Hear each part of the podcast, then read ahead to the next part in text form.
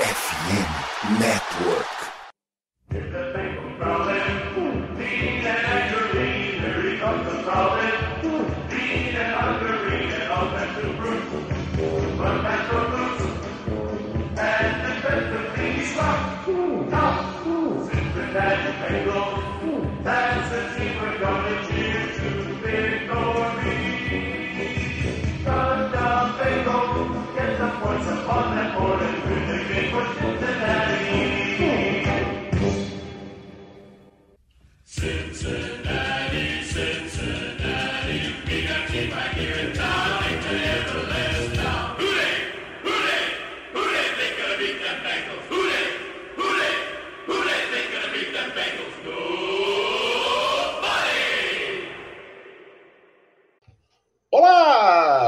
Seja muito bem-vindo ao podcast Who Day BR, a casa do torcedor do Cincinnati Bengals do Brasil.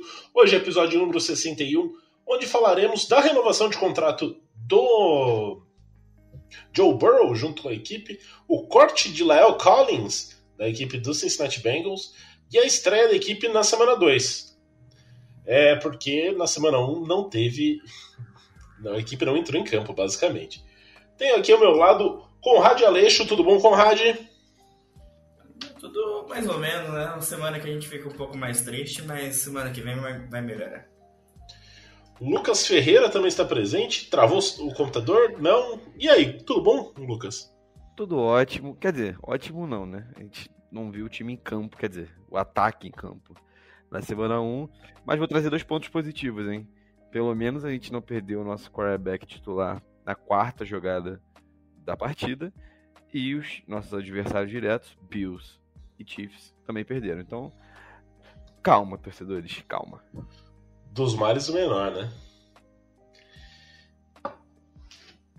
E a gente sempre fala é, para você, ouvinte, caso queira entrar em contato com a gente, tanto no Twitter quanto no Instagram, arroba. Twitter não, X. Teve essa mudança aí, eu não consegui me acostumar ainda. E também é, a gente tem o grupo de WhatsApp da torcida do Cincinnati Bengals. Entre em contato com a gente, a gente passa o link para você discutir, lamentar e muito mais, né? Tem lá também já os off-topics, o grupo Cabaré do Bengals e sempre ali a torcida organizada, a Toba, fazendo aquela fumaça no grupo. Então a gente fala disso. Também sempre recomendamos a FN Network. Dessa semana a gente tem o, o pessoal da Casa do Corvo, que é um podcast que tem bastante audiência, inclusive, é muito bem produzido, o pessoal do Cleverton e tudo mais, que mais tarde também vai fazer uma participação aqui no nosso programa. A gente recomenda, caso você queira saber como que o Baltimore Ravens, o nosso próximo adversário, tem estado, como que jogou contra a equipe do Houston Texans, a gente recomenda que você escute o podcast da Casa do Corvo. Sem mais delongas, vamos não vamos, não vamos à partida, vamos falar de coisa boa, vamos falar primeiras coisas First things first, né? Vamos falar ordem cronológica. Na quinta-feira começa a temporada da NFL e tem renovação de contrato, né? O... Vocês têm aí o, o breakdown ano a ano, como que está estruturado esse contrato? Em média, né? São 5 anos, 55 milhões por ano, então 235 milhões no contrato, 219 garantidos, se eu não me engano. O que vocês acharam? Tava no preço? Foi caro? Achavam que ia ser mais barato? Mais caro? E aí? Opiniões dos nossos analistas financeiros, Conrad Aleixo e Lucas Ferreira. Bom, ao meu ver, é o preço que a gente ia pagar. É, não havia dúvidas que ele seria o jogador mais bem pago da liga quando esse contrato saísse. Mas eu acho que quem se deu bem nessa daí foi o Burrow, né? É um contrato de cinco anos é, que vai até ali 2029, né? Porque ele né, tem um contrato aí de um ano de calor. É, mas se você parar para pensar, é, um contrato de 5 anos e não, sei lá, de 10 ou 8, é, faz com que ele possa é, ter uma renovação no futuro, já pensando no salary cap desse futuro. Né? A gente vê que a liga está com salary cap cada ano maior e crescendo e crescendo e crescendo e crescendo. É, então eu vejo o Burrow como um, o grande vencedor dessa negociação. Não acho que foi o negócio gigantesco para os Bengals no sentido financeiro. Falando no sentido desportivo, maravilhoso poder contar com ele mais tantos anos, né? É, a franquia está sendo estruturada ao redor dele. Ele é um jogador que já mostrou que é capaz de vencer, foi ao Super Bowl, foi à final de conferência. É, nos dois anos que ele teve apto para jogar as 16 partidas ele da temporada regular, ou 17 agora, né? É, ele conseguiu levar o time às finais de conferência, então é, é necessário. É, é, complicado esse valor, pensando no salary cap, mas é válido destacar também que o salary cap é, ele é vai crescer e é psicológico em alguns para algumas franquias, né? é bom destacar isso também. É, muito, muito a gente discutiu é, que o Burrow ia é, ter um desconto para ajudar a manter a, a, as armas dele por perto, mas acabou que a gente sabia que ele ia ser o maior contrato, né? E o que, o que ele mesmo disse, né? Que o que estava travando a negociação é ele ter o que ele queria e o Bengals ter o que ele queria também. Então, é, acabou que é, acabou que ficou amigável esse contrato, porque você pegar o cap hit do, dos anos no, a cada ano no contrato fica pa, parecido a partir do a partir de 2025, né, que é quando efetivamente cai esse a grana do contrato, né, porque teoricamente agora ele estaria no, no quarto ano e teria a opção de quinto ano ainda ano que vem. Então, é, ajuda bastante o time a se planejar é, para ter esse cap hit reduzido já, principalmente considerando que o cap hit vai subir bastante a cada ano. Né? É, e a gente tem aí que considerar que a equipe tem algumas renovações chaves a serem feitas, né? Uh, tem T. Higgins, possivelmente, que também já rolou uma especulação que não vai é, conversar sobre negociação durante a temporada. É, tem Jamar Chase vindo aí daqui a alguns anos, né, daqui dois anos já é, para fazer essa renovação. Tem a questão de da defesa, né? DJ Reader, Chidobe Albuzie, não sei, tem muitos nomes que o time precisa renovar. É, teve já a extensão do Trey Hendrickson, teve a extensão do Logan Wilson. Então, assim, algumas peças já foram acertadas, mas tem ainda algumas que desse dominó que não acertaram. E tem que ver se todas vão continuar, né? Cada vez. Quanto mais sai notícia, menos parece que o T. Higgins está disposto a continuar, mas isso também parece muito uma cortina de fumaça do seu agente que quer tirar o máximo de dinheiro do Bengals. É, é, a gente vinha falando nesses primeiros episódios desta temporada, e eu acho que até no final da última temporada, sobre a importância dos Bengals aproveitarem o ano de 2023, porque a gente tem um time que é basicamente uma pechincha, né? É, se tratando de, de salary cap, com um talento absurdo, que é fruto também não só dos drafts recentes, mas da, da forma como é, o front office foi é, estruturando os contratos até aqui. É, acho que para o Higgins, é, não falo como torcedor, falo como pessoa que assiste NFL. Acho que é, para ele é prejuízo sair dos Bengals. É, acho que ele pode ter um contrato muito bom que vai fazer a vida dele, fazer a vida da família dele e esportivamente ele vai estar em um lugar que ele pode ser campeão. É, obviamente o Jamar Chase é o wide receiver 1, mas em targets, em oportunidades ali de, de fazer touchdown, jardas, não é algo muito discrepante. Então, gostaria de vê-lo em Cincinnati, mas não sei se isso vai acontecer. Em especial porque essa semana ele falou que gostaria de ser o wide receiver 1 numa entrevista no vestiário. Então, talvez na cabecinha dele ele realmente seja o wide receiver 2. É, não dizendo que ele não é, mas é, comparado a outras franquias em que o wide receiver 1 tem um destaque enorme e o wide receiver 2 é coadjuvante, é, não é isso que ele vive em Cincinnati. É, até pensando nisso, né, o Bengals cortou hoje o, o Lael, né, criou 7 milhões de cap space esse ano, 7 milhões no ano que vem, é, considerando que o Bengals vai usar esse espaço, é, não vai usar esse espaço esse ano, não trazendo é, nenhum nome de peso aí, talvez vai carregar esses 7 milhões para o ano que vem. Para quem não sabe, tem uma parte do cap que, que passa para o ano seguinte, que não é usado. Tem um limite, é óbvio, que senão o time deixava de pagar todo mundo e, e montava um super time no outro. Mas é, esses 7 milhões é possível de levar. E esses 14 milhões possíveis aí já paga metade da tag do Higgins, né? Então já, já ajuda a pagar uma possível tag, mas cria outro problema, né? Já que provavelmente o Jonah não vai querer renovar depois do que aconteceu esse ano, a gente fica sem right tackle pro ano que vem. Então é outro, outra coisa pro Bengals ir pensando aí.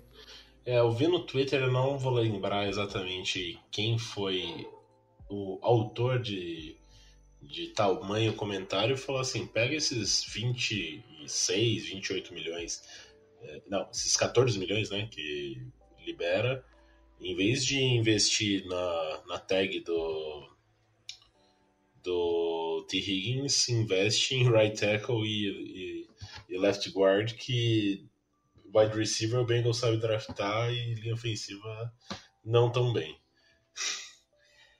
É, o, é, comentário, é... o comentário que o pessoal. Desculpa, Ricardo, te cortar, sim, mas estava complementando. É, foi uma das críticas que rolou na Bengals TT essa tarde foi justamente a falta de profundidade do, da linha ofensiva do, do time, né? E aí esse corte do Lyle Collins, porque, querendo ou não, seria um reserva de luxo, mas foi, foi o Conrad comentou lá na nossa conta, no, no Rodei BR no Twitter, e que a gente fala aqui, era, era claro que isso aconteceria. Se o Iona Williams tivesse um training camp decente, ele ia acabar sendo cortado. Não foi o Léo Collins não mostrou é, a que veio em Cincinnati. Teve alguns jogos bons ali metade da temporada, mas se machucou. Sabe-se lá como ele voltaria. Então é, foi uma escolha lógica. E a gente continua com esse problema de profundidade na linha ofensiva. O comedor de vidro foi uma das maiores decepções dos últimos cinco anos, considerando contratações do Bengals? Sim, para mim, sem dúvida. É, acho que sim, né? Não, não tem muito pra onde fugir.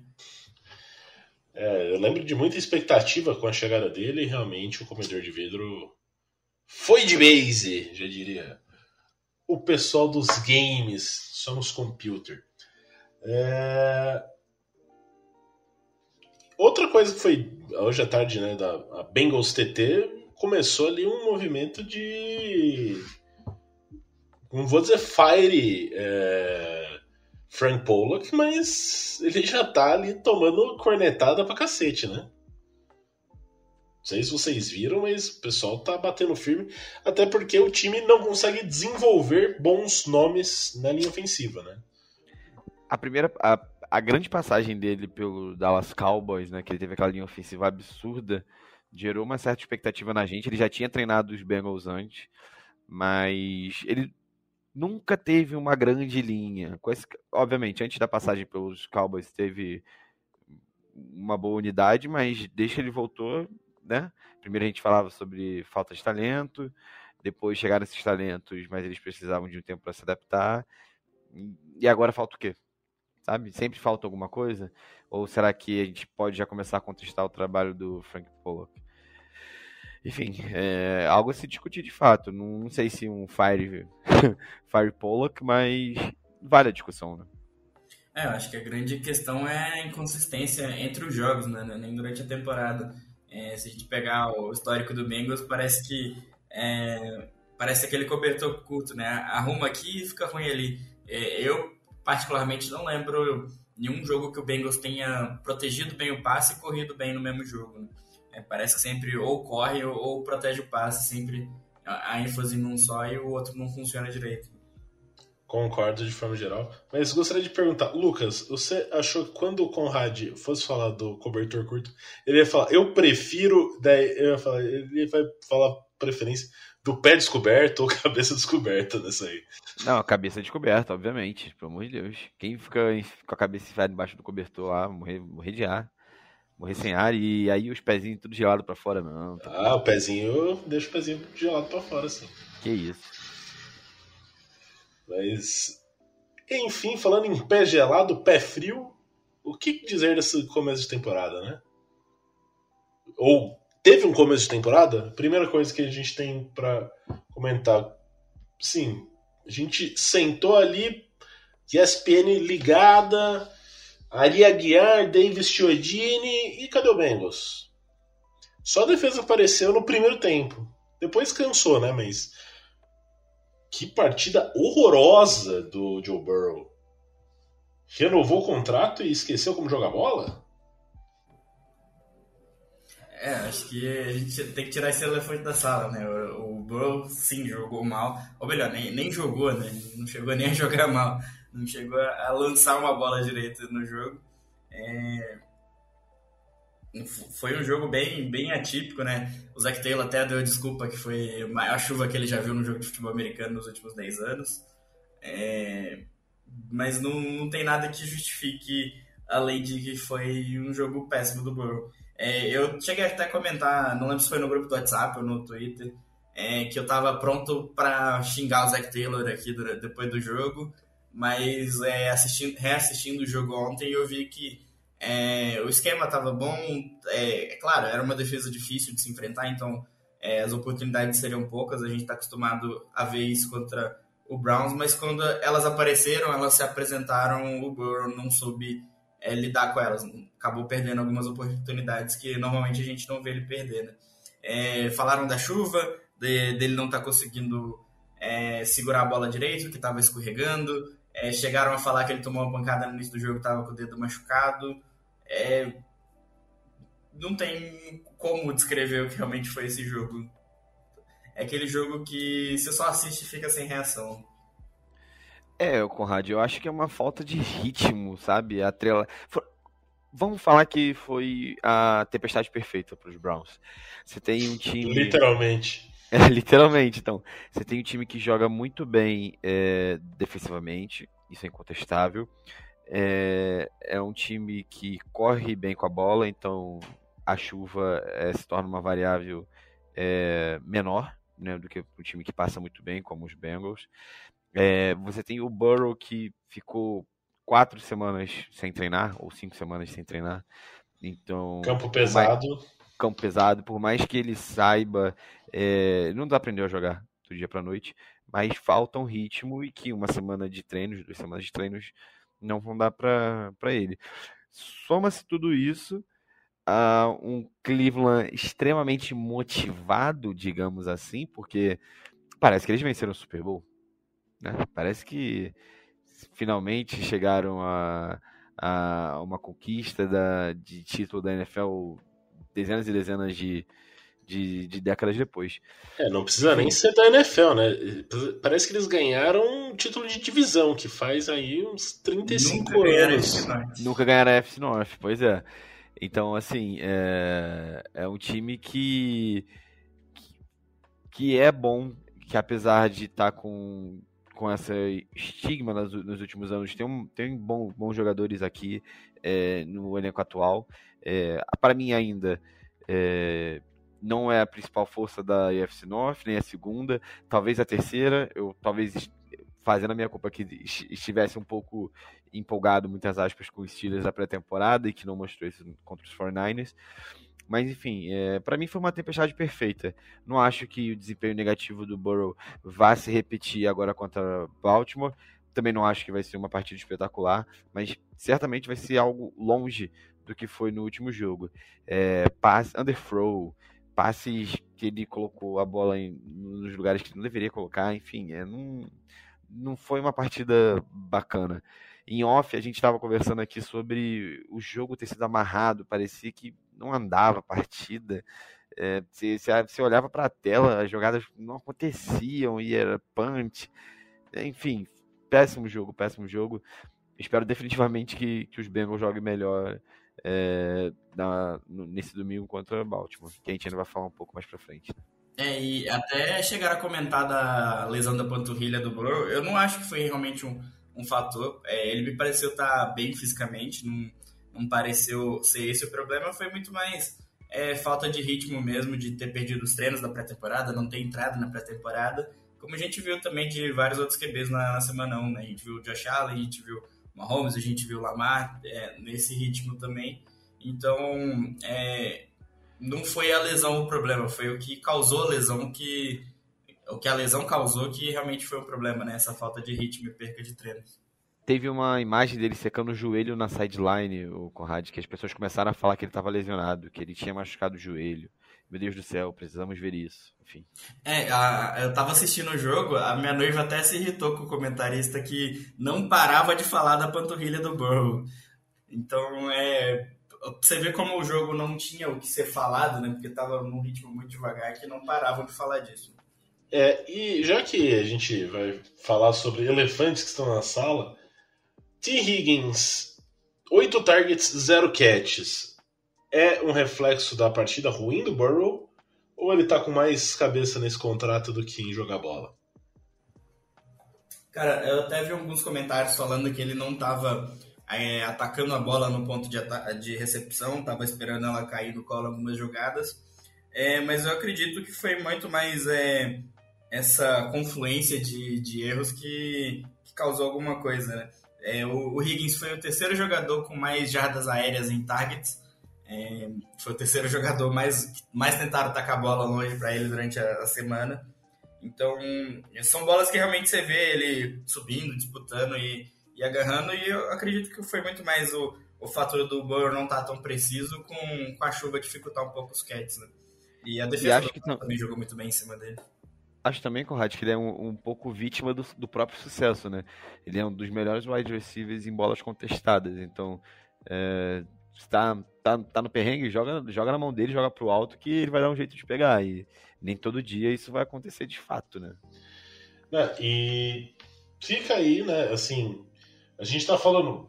O Bengals jogou mal, e realmente jogou, mas a secundária do, do Browns jogou muito bem. O, eu, eu, tenho, eu até falei do T. Higgins, teve uma bola que o Burrow lançou, acho que foi um dos melhores lançamentos dele, que era, e acho que era o Emerson, que estava cobrindo o T. Higgins, uma bola que era do lado direito do campo, assim, já profundo, se o Bengals faz, se o T. Higgins faz aquela recepção, o Bengals está na linha de 10, ele vai muito bem. Além do, do Miles Garrett, que é um ótimo jogador, assim, muito difícil de você consegui dar um matchup nele, né? Consegui dar match e conseguiu aí fazer muita pressão prejudicou bastante a equipe.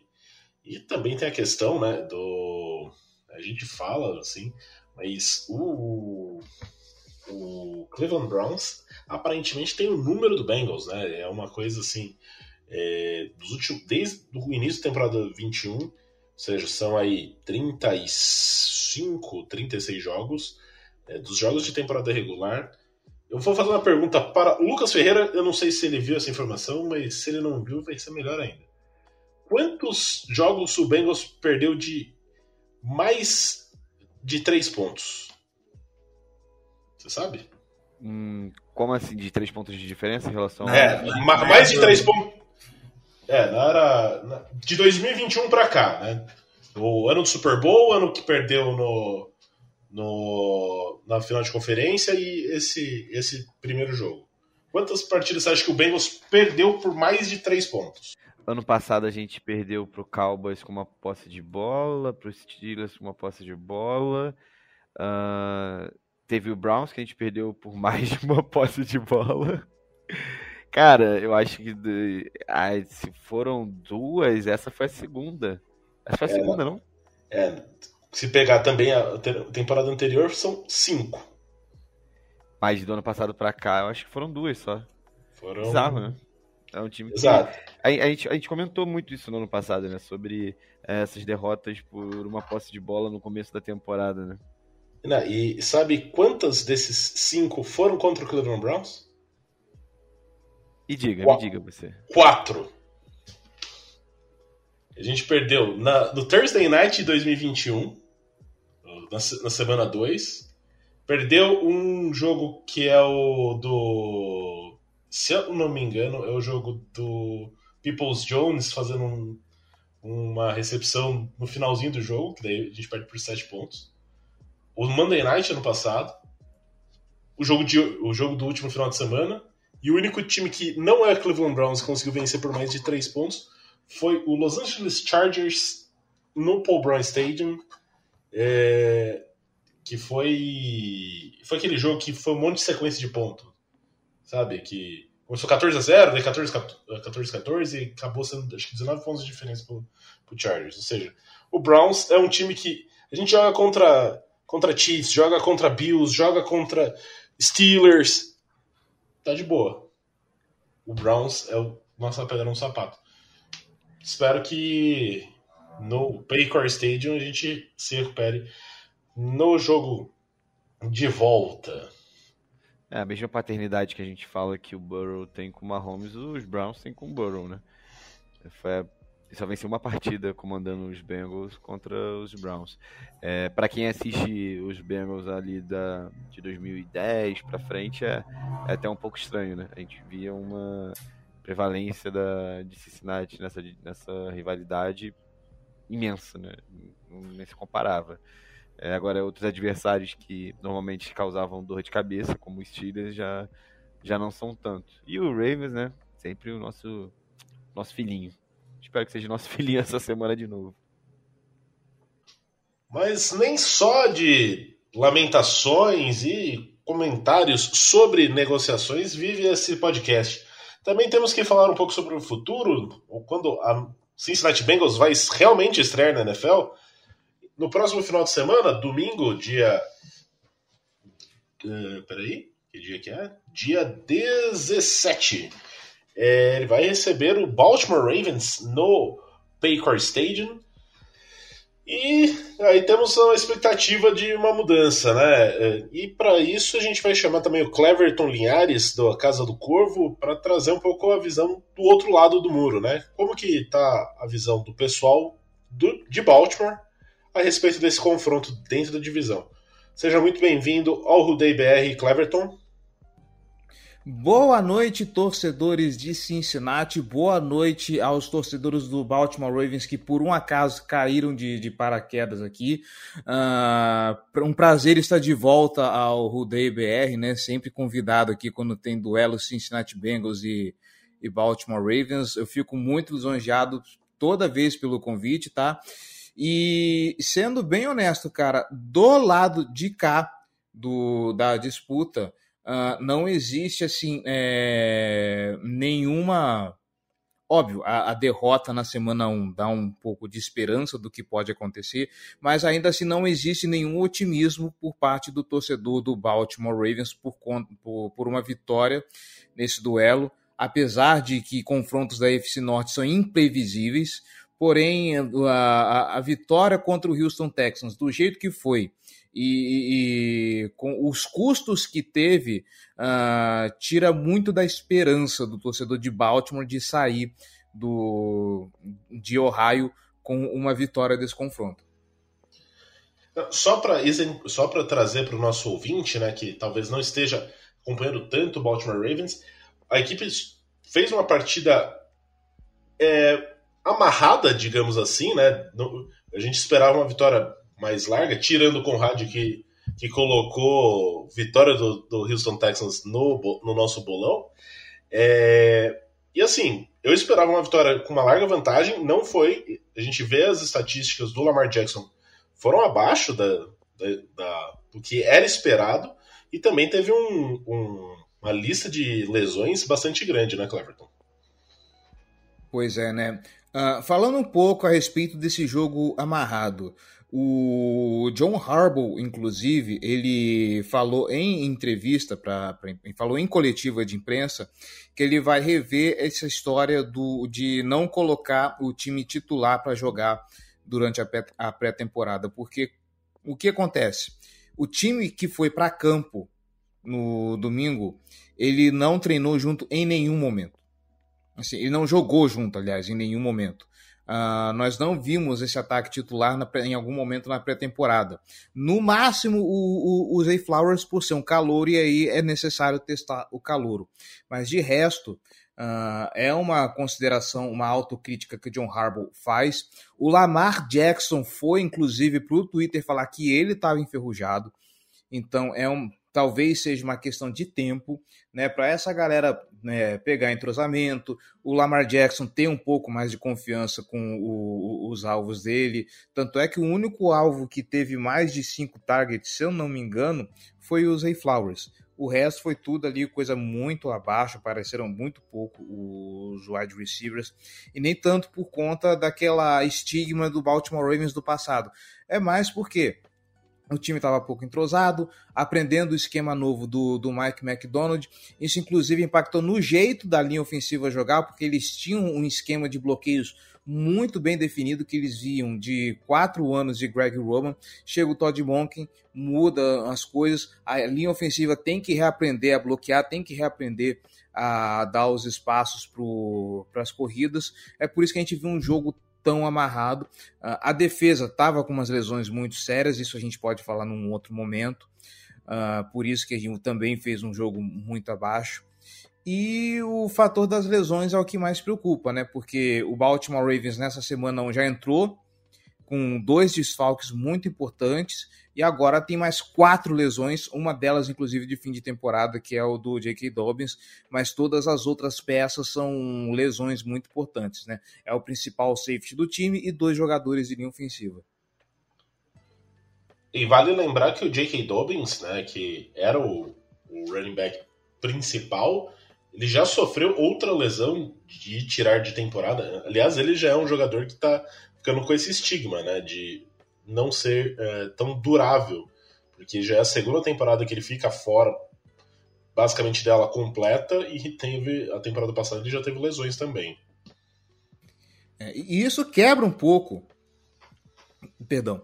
É, isso quebra um pouco a ideia do, do J.K. Dobbins de querer se valorizar ele demorou para treinar junto com o time titular na off-season.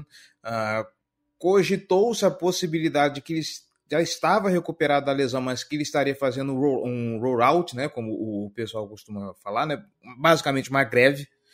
Uh, saiu aí os stats da pré-temporada. Tem um calouro do Baltimore Ravens, que nesse momento ele está na injury reserve, mas vai voltar lá pela semana 5.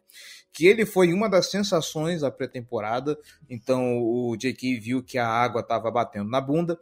Ele não conseguiu completar uma temporada completa pelo time, sempre foi impactado com lesões. Eu atribuo isso à maldição da segunda rodada de draft do Baltimore Ravens, que nunca dá certo se vocês pegarem os históricos de, de, jogadores draftados em segunda rodada, é muito raro um que vinga no, no Baltimore Ravens. Segunda rodada, eu pessoalmente eu prefiro que o Baltimore Ravens negocie a ter que chamar um, a ter que draftar um jogador, tá? Uh, então o Jake Dobbs entra nessa mística, né? Vamos dizer assim. E se ele tinha uma ideia de se valorizar, de pedir mais, uh, essa ideia foi por água abaixo. Uh, a carreira dele no Baltimore Ravens, inclusive, acabou. Eu não acho que Jake Dobbins volta para uma renovação, até porque você ser running back no Baltimore Ravens é muito fácil. Você tem duas pernas, você já está apto para ser running back. Tá? Não, precisa de, não precisa de muita coisa. Né? Uh, ah, para o jogo contra Cincinnati, o Baltimore Ravens vai ativar o Melvin Gordon. Né? Então, o que se espera é que o Gus Edwards assuma o backfield desse do, do Baltimore Ravens, mas o Todd Monken gosta muito de rodar com, com, com, com os running backs, então eu não imagino tantas carregadas assim. Uh, inclusive, alguém para alguém que está querendo dar um foco mais no, no, no, jogo aéreo, eu não imagino que vai ser um, um impacto tão grande a ausência do J.K. Dobbs. Claro que ele traz a qualidade de ser um cara que sabe receber bolas, né? Ele sabe é, receber passes também. E é um cara que sabe ganhar muitas jardas após contato. Era uma grande vantagem dele e que essa característica uh, vai ser um pouco mais fragilizada agora com a saída dele. Ainda assim, Justice Hill e Gus Edwards, pelo esquema que o Baltimore Ravens molda o seu jogo corrido, eles ainda assim eles podem ter um volume considerável e causar um impacto no jogo.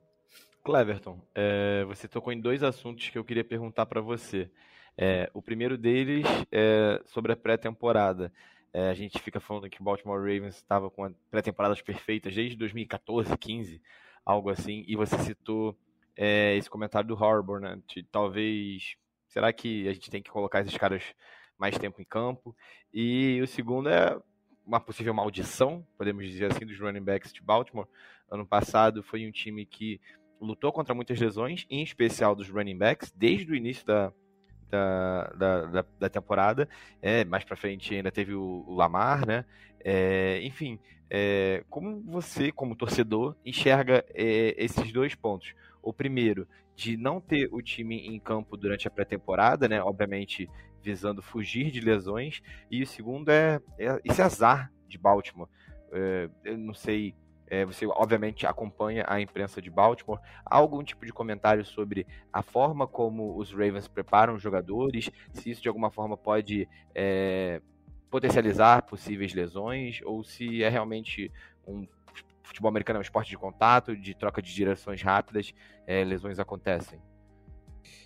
Eu só vou pontuar que no caso dos running backs, ah, como o Greg Roman focava muito no jogo terrestre, então eles eram jogadores mais visados. Então eu tendo a crer que por conta do esquema que o Baltimore Ravens se moldava, que não é uma característica que foi totalmente perdida pelo Todd Bonk, mas uh, com um jogo corrido tão proeminente, esses caras tendem mais do que o normal a serem mais é, propensos ao contato. Então é claro, sim, uh, você está mais exposto, você está mais vulnerável, a chance de se lesionar é, é, maior. Agora, sobre as lesões, cara, eu até brinco com o pessoal de que provavelmente existe uma máfia do departamento do Baltimore Ravens no estilo esquema de aposta, sabe? Porque não é. Olha só.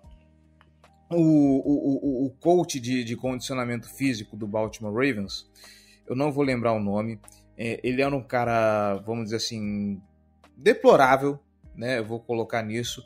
Uh, quando teve o outbreak de Covid no Baltimore Ravens, ele foi o principal vetor. Ele andava sem máscara, ele pegou Covid, não avisou para ninguém. Então, é, havendo essa possibilidade que foi esse cara que espalhou Covid para o time inteiro e ficou aquela coisa feia algumas temporadas atrás. Uh, o próprio time do Baltimore Ravens sempre reclamou uh, de que o, o condicionamento físico do time era de má qualidade. Eu não sei se vocês lembram, da, existe um. Eu não sei se, se é a NFLPA que faz isso, mas é um levantamento é, entre os jogadores das facilities do time, né? Como são os equipamentos, como é o vestiário, como é o ambiente. Inclusive, é, foi até aquela saiu até aquela notícia bem anedótica de que no Jacksonville Jaguars o, o, o vestiário estava infestado de ratos, né? Teve, teve essa notícia. Uh, o é, setor de condicionamento físico ele foi classificado como o, um dos piores da, da, da NFL e foi o setor mais criticado pelos jogadores. Então, sim, existe uma pressão para que se reavalie a forma como o condicionamento físico do, dos jogadores do, do Baltimore Ravens é, é, é, feito. Então, assim, eu não diria nem que é azar, cara. Eu diria que realmente uh, o. E eu aqui apelando aqui, o Steve Bishop deveria olhar um pouco essas reclamações do time e pensar onde que ele vai empatar o dinheiro dele, porque afinal de contas, jogador na IR para ele é prejuízo, né? Ele como um homem de negócio, dono de uma franquia, ele não pode se conformar e olhar um departamento médico tão lotado. Uh... E quanto à pré-temporada, cara, já se falava, né? Já se criticava o, o comportamento do Baltimore Ravens por deixar os seus jogadores muito expostos. E alguns jogadores-chave né, uh, sofreram muito com lesões uh, de múltiplas temporadas. O J.K. Dobbs é um caso, o Rashad Bateman também até hoje nunca completou uma temporada completa. Uh, é bem redundante, nunca completou uma temporada completa, mas nunca conseguiu jogar uma temporada completa. É enfatizar. É, exatamente. Uh, o, o Ronnie Stanley, ele passou dois anos uh, tendo que lidar com uma lesão, se não me engano, acho que era no tornozelo, no joelho, que ele entra, um, ele se lesiona num ano, num jogo contra, contra os Steelers, uh, passa um ano em recuperação, Uh, parece que ele está recuperado, aí ele volta a jogar, lesiona o mesmo local de novo, a situação piora e ele é obrigado a ficar parado mais um ano em, em recuperação. Né? Uh, somado a isso, Lamar Jackson também é outro jogador que tá vindo aí de, um, de uma sequência de temporadas incompletas, né, daquele obrigado a sair no meio da temporada. Uh, outros jogadores já vêm para o time com o histórico de lesão. Vamos lembrar o David Odiabo, que veio machucado do, do, do Pro Day já no draft. O Odell Beckham Jr., que ficou dois anos parado sem jogar por conta de, de, de lesão também. Ele, ele acaba uh, se lesionando no Super Bowl, ainda com o Los Angeles, Los Angeles Rams. Então, para esse ano, houve sim uma preocupação em poupar esses jogadores para que o time fosse o mais completo possível. Só que o Baltimore Ravens tem o mesmo azar do que tinha o Los Angeles Chargers um tempo atrás, que toda temporada é, são dois, três jogadores lesionados, né?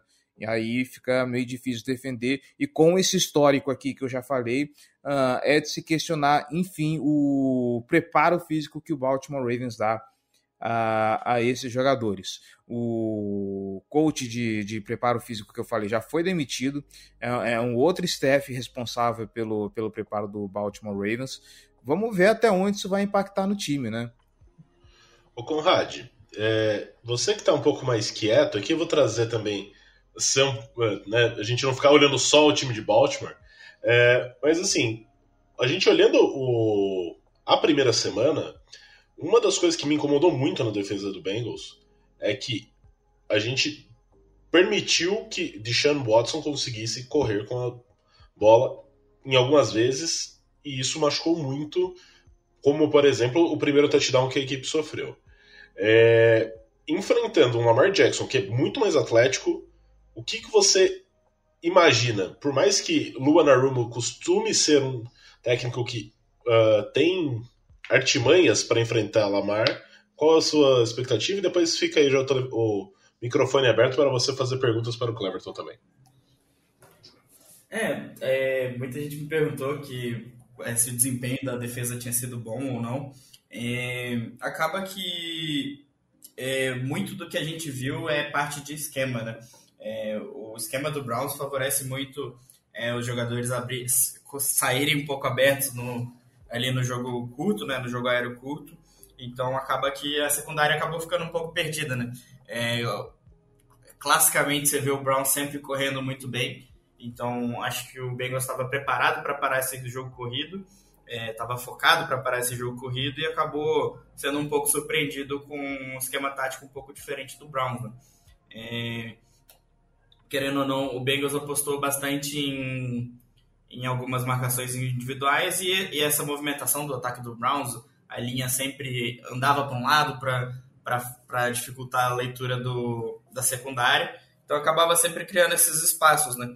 Então, é, quando o Bengals foi é, focar no, no jogo aéreo, por mais que o, o QB do Browns não tivesse jogando bem, é, precisava ter essa preocupação. Eu até brinquei no Twitter que precisava para ele melhorar bastante para lançar uma int, né, que ele estava jogando muito mal, mas é, é ele estava errando muitos passes que os jogadores realmente estavam livres, né? Então, é, o Bengals tem que se preparar para esse jogo aéreo, né? Porque é, pelo, eu não vi o jogo, mas pelo que eu vi do, dos stats, o Lamar foi muito bem nos passes longos, né? É, então, eu queria até aproveitar para perguntar para o Cleverton é, se essa é, impressão que eu tive, tipo, acompanhando de longe o placar, assim, se foi mais é, essa questão do Lamar ter falado de estar tá ferrugem da pré-temporada, ou se é questão de adaptação ao novo esquema, porque a gente viu um Ravens que teve uma, uma, uma média de jardas corridas por tentativa muito baixa, né? muito diferente do que a gente está acostumado do Ravens. É mais essa ferrugem da pré-temporada ou é mais questão do, do, se adaptar ao esquema ou esse esquema está mais focado nesse jogo aéreo mesmo e a gente não vai ver o, o Ravens correndo tão bem assim com os running backs? Eu acho que tem um pouco do, dos dois, tá? Uh, realmente, o, como eu falei, esse time, o ataque titular não jogou. O primeiro jogo do ataque titular, junto do jeito que tá, foi a semana 1 contra o Houston Texans. Esses caras não viram bola, esses caras não viram campo durante pré-temporada. Então, realmente, é uma questão de. É, inclusive, até o título do, do, do meu texto pós-jogo lá na, na FN Network. O Baltimore Ravens precisa ligar a chave logo porque jogar dessa forma medíocre que foi o jogo contra o Houston Texans pô, Houston é um adversário fraco, tá vindo com um QB novo, uh, tá vindo com peças novas, então o Houston Texans que está em experimentação, Houston Texans que está se reconstruindo. Era um jogo em casa ainda, tinha vantagem, tinha vantagem de ser no MT Bank Stadium.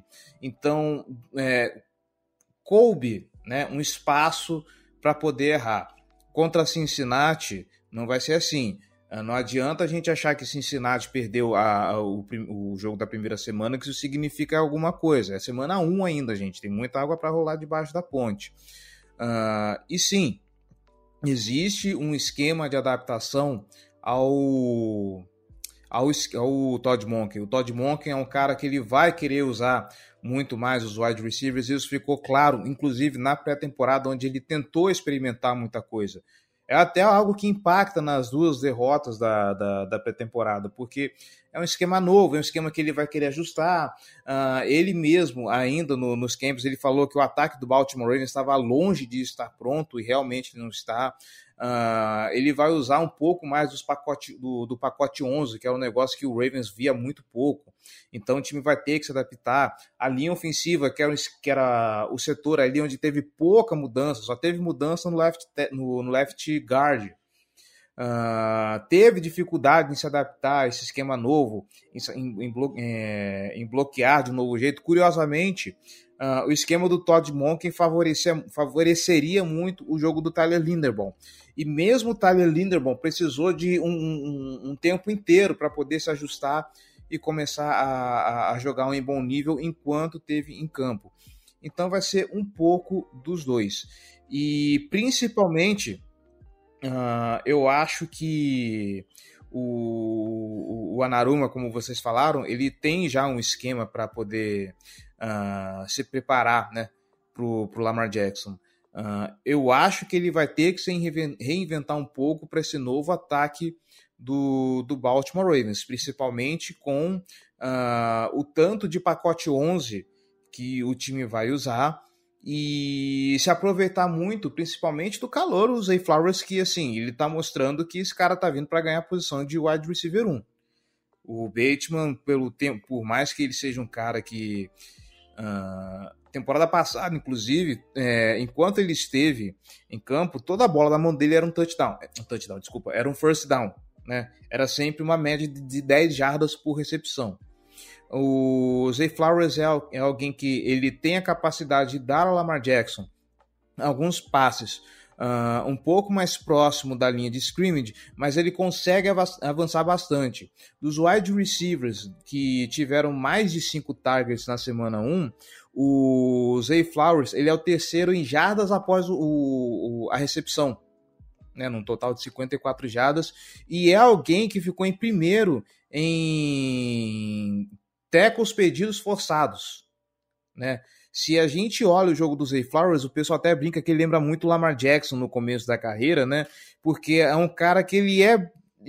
Ele tem aquela finta, ele consegue desvencilhar do, do, do marcador muito fácil, e aí você tendo assim bastante recebedores espalhados no campo e tendo esse cara livre, né? Ainda mais, e isso a gente viu com o Houston, né? Uh, você tendo o Bateman, o Odell, o Zay Flowers, provavelmente teremos Mark Andrews para o jogo contra, contra Cincinnati. É muita gente para poder marcar, é muita gente para a defesa dar ênfase. Uh, o Houston Texans dobrou muito a marcação em cima do Odell e isso possibilitava muito achar os Flowers livre para poder avançar. Uh, então vamos ver o que, que o Anaruma apronta para poder uh, neutralizar um pouco desse esquema do esquema novo do Baltimore Ravens, onde o passe passa a ser um pouco mais valorizado. É, agora, mudando um pouco, né? Ó, a gente falou muito do ataque do Baltimore Ravens e como a defesa do Bengals poderia, é, vou dizer assim, lidar com isso, né? Como poderia atacar o, o ataque. É, a defesa do, do Ravens tem a questão do Marcus Williams, né, que é um jogador que está lesionado, provavelmente não joga. É, não sei o Marlon Humphrey se tem a perspectiva de voltar ou não, até gostaria de saber disso do, do Cleverton. E assim, a gente teve uma semana que a linha ofensiva do Bengals por mais que tenha sido muito, é, muito reforçada nessa, nessa, nessa off-season, deu sinais assim um pouco dúbios para a torcida, então a gente fica também nesse como que tá o pass rush da equipe de Baltimore e o que a gente pode esperar desse confronto, principalmente do pass rush de, de Baltimore contra a linha ofensiva do Bengals, é, já que assim, eu acho que o ponto forte do Bengals acaba sendo os wide receivers, por mais que o T. Higgins venha de uma partida que ele tenha tido oito targets e nenhuma recepção, uh, o, Lamar, o Jamar Chase conseguiu boas jogadas, foi talvez um dos poucos que se salvaram ali no ataque é, na primeira semana, e ele vai ter que enfrentar aí um, corners que são um pouco mais. É, assim, eu acho que ele é mais talentoso que a maior parte dos corners.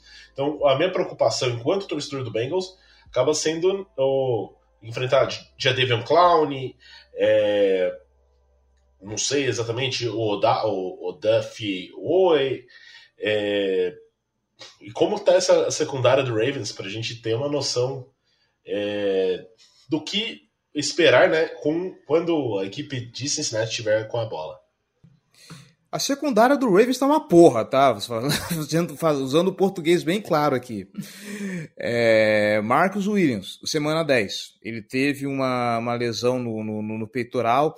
É uma lesão semelhante ao que o, TJ, Watt teve, né? No Pittsburgh Steelers, ele só foi voltar lá para a semana 10. Então, assim, a expectativa mais otimista seria isso, e a mais pessimista é o cara voltar, sei lá, perto da, da, da pós-temporada. Então sai Marcus Williams, entra Dino Stone. Provavelmente deve entrar o Dino Stone. Uh, nos corners, não teremos Malon Humphrey. Pode respirar aliviado aí, Ricardo. Malon Humphrey só semana 5 em diante. Eu não sei quanto ao Rocky Assim, que seria o corner do lado oposto para atuar junto com o, o Humphrey. Uh, eu acho que nenhum dos dois volta. O Rocky Assim talvez deva voltar. Uh, e aí, no lugar deles, a gente vai ter o Brandon Stephens, né? Que, assim, se colocar o, o, o meu avô no lugar do Brandon Stephens, eu acho que ele faz um trabalho melhor que o Brandon Stephens, tá? Uh, o, acho que é Ronald Darby, o nome do outro corner. Ele até fez um trabalho decente, mas ele é sólido, tá? Uh, eu não acho que essa dupla de cornerbacks vá dar conta de Jamar Chase e T. Higgins. Provavelmente vai ser um negócio que o ataque do, de Cincinnati vai explorar muito, vai ser essa a verticalidade do ataque do Cincinnati Bengals para poder queimar esses cornerbacks, porque uh, eles não têm fogo para poder conter uh, dois recebedores tão bons assim como são os recebedores do, do Joe Burrow. Uh, e o pass rush, cara, bom, o pass rush do Baltimore Ravens é aquele que vocês já estão acostumados, né? É o, devagar, quase parando. Ele até fazendo pressão ao, ao QB, ele até que ele é decente, até que é ok. Só que o Odafio é um cara que ele é mediano, tá? Ele teve um primeiro ano muito bom, regrediu muito na segunda temporada, agora na terceira ele tá aí uh, procurando a média. O, o Diabo é um cara que ele ainda tá na segunda marcha, jogou bem nesse jogo contra o Houston Texans, mas é alguém que precisa ser experimentado. Uh, seria muito interessante, seria muito interessante se tivéssemos o Thais Bowser. Eu não sei quando que o Thais Bowser volta para rotacionar com essa galera que poder e um pouco de rotação uh, poderia fazer muito bem, principalmente o Bowser que já é um cara entrosado, já é um um dos mais veteranos desses Só trazendo a informação, ele tá na Injury Reserve, então, no mínimo na semana 5. Então, né? Semana 5, tá certo. Uh, então, assim, contar com os Eds, contar com, com esses caras, uh, eu acho muito otimista que eles vão fazer um bom trabalho. Claro que o Odiabo, quando enfrentou Cincinnati na última vez, é um trabalho, tá? Mas é, vai enfrentar agora uma linha ofensiva que está reforçada, né? Cada vez mais a preocupação do Cincinnati é poder proteger o, o Joe Burrow. E a chance está no front seven, cara, porque é, Patrick Quinn e o Roquan Smith estão fazendo uma dupla de linebackers muito boa. O, o Roquan, inclusive, ele é um cara que ele é quase onipresente na, na defesa do, do, do Baltimore Ravens, está defletindo bola, está protegendo contra a corrida, está fazendo infiltração para poder, apressar, poder apressar o passe, pressionar o quarterback.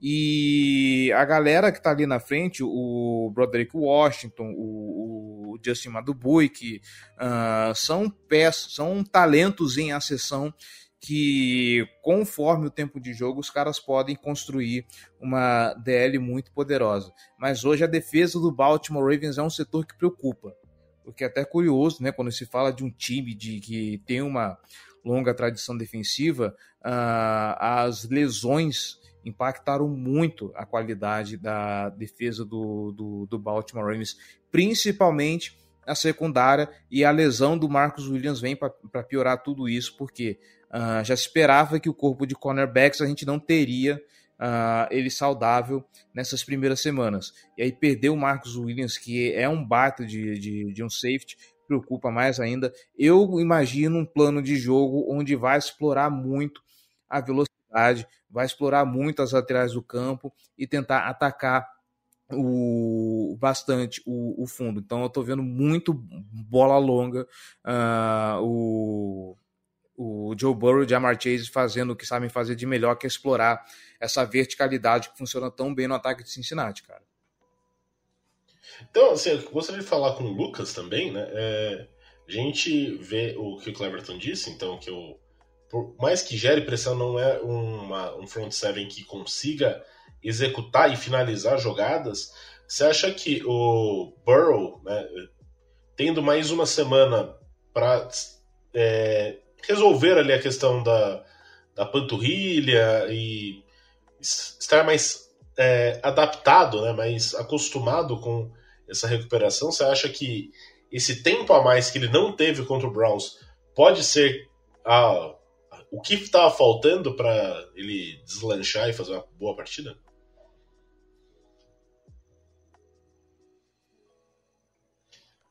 Ah, ou pode ser o Conrad também. O Lucas acabou de mandar um. Meu PC travou aqui. Vai, Conrad. Ah, cara, é. Soltou, é... soltou, soltou, soltou, soltou. Soltou. Então. Aos 45 do segundo tempo. O Conrad não vai me cortar. Ai, cara, esse, esse PC tá um lixo. Vou até fechar aqui a aba do WhatsApp. É... Bom, se a análise do Cleverton foi feita é, com imparcialidade, sem clubismo, qualquer coisa nesse sentido, aí eu realmente acho que é um jogo perfeito pro, pro Burrow jogar, né? É, a gente viu que na última semana ele não conseguiu acertar nenhum passe de mais de 15 jardas. Se não me engano, foram sete tentativas no jogo, é, 0% de aproveitamento. É, alguns drops, alguns passes com bolas mal colocadas, né? Enfim, é, comentário estranho, mas dentro do contexto faz sentido. É, e infelizmente é o que a gente viu acontecendo ao longo das temporadas é, pós lesões, né, que ele teve na, durante a pré-temporada. A, a, temporada, a pré-temporada pior que ele teve, que foi a recuperação do joelho, foi aquele melhor jogo na semana 1, né? Depois a Appendicite, ele foi muito mal contra os Ravens, contra os Steelers, Steelers. Perfeito, é, lançando interceptações seguidas no primeiro tempo. É, o jogo contra agora contra o Browns, que é uma defesa fortíssima, mas que a gente não esperava tamanha é, dominância, né? A gente falou já um pouco sobre o jogo, não, não vou me estender aqui sobre o assunto, enfim. Vencer os Ravens dentro de casa, eu acho que é a gota de confiança que ele precisa para prosseguir nessa temporada, né? A gente sabe que é, foi só a semana 1, ele mesmo disse isso, né? Que é, a semana 1 não define nada. O Cleverton também comentou isso aqui agora com a gente, que a semana 1 não define nada mas não é um, um, um começo bom. Pelo menos é, Bills e Chiefs, que são os principais adversários é, na conferência, também perderam, menos ruim, mas não é legal começar 0-2 dentro da divisão. Ainda mais uma AFC North tão forte, né? A gente tem Baltimore, que é candidato a levar a divisão, a gente tem o Browns, que se mostrou extremamente competente, em especial defensivamente, é, a gente tem os Steelers, que foi muito bem na pré-temporada, na primeira semana não, mas é sempre um adversário complicado é, dentro dos jogos divisionais. Então, enfim, é, os Bengals almejam a primeira seed da AFC, obviamente, mas antes de tudo isso tem que fazer o dever de casa. e vencer os adversários da divisão é essencial para isso. Acho que a gente conseguiu cobrir bem. É, não sei, caso vocês tenham mais comentários a ser feito a respeito do jogo da semana 2, o microfone está aberto para qualquer um dos três falar. Né? Na minha parte, acho que não tem muito mais a ser acrescentado. É, a gente tem que ver o quanto o, o Ravens vai tentar copiar um pouco do que o, o, o, Browns acabou criando, né? A gente sabe que na NFL todo mundo co tenta copiar o que dá certo, né? É, mas acaba que é uma, é uma tática meio insustentável a longo prazo contra o Bengals. A gente sabe que essas bolas longas costumam entrar, e principalmente quando não for dia de chuva. É um e também eles não têm o Miles Garrett, né? Que isso acaba sendo bastante impactante. É, e não tem o pass rush que o Browns tem, né? É, ainda mais quando o AJ Green vai estar no estádio, né? Então, vamos estar abençoados. Ave Maria, sério isso? Runner of the Jungle. Que isso? É, o Cleverton até está se benzendo ali, porque se ele falou ah. em algum lugar de do Browns ser o pai do, do Bengals, AJ Green era o pai do Ravens, né? Não, Rapaz, eu vou, ali, vou até ali buscar uns ramos de arruda. e o Chase é atual tutor dos Ravens. Então, assim, um na arquibancada, o outro dentro de campo. Até ele falou assim: eu posso respirar aliviado do, do Marlon Humphrey não jogar. O Marlon Humphrey que tá aliviado, né? Vale lembrar que ele. aquela belíssima partida em que o Jamar fez miséria contra aquele grande cornerback. Em Baltimore. Lucas, você tem algum comentário a fazer? Alguma expectativa? Algum prognóstico para a próxima próximo final de semana? Eu espero que o time entre em campo, não só a defesa. Espero que o ataque apareça, né, com exceção do Mixon, não vamos ser injustos com ele. Mas é, espero um jogo mais disputado do que é, contra, os, contra Cleveland. Acho que Baltimore tem tudo para ter um desempenho melhor do que teve com, com, com Houston, apesar da vitória. É, eu acho que vai ser uma partida muito boa. Os jogos entre Baltimore e, Cleveland, e Cincinnati têm sido bons, né? Com exceção do primeiro jogo da temporada passada, que foi aquele Sunday Night Football em Baltimore, que teve uma pontuação baixa, um jogo meio truncado. Geralmente são jogos abertos. É, enfim, é, espero a vitória do, dos Bengals, com perdão ao, ao nosso querido convidado. É, mas acho que os Bengals podem vencer, ainda mais com a grande quantidade de lesões que Baltimore tem. É, se todo mundo que está questionável acabar não voltando, é realmente fica complicado. Tem uma disparidade entre os dois elencos. É, os Bengals perderam fazendo três pontos só, sim, mas é válido destacar que tem um dos melhores elencos da, da NFL. Cleverton quer deixar um recado a respeito do prognóstico, algo nesse sentido? Então, é... Pro...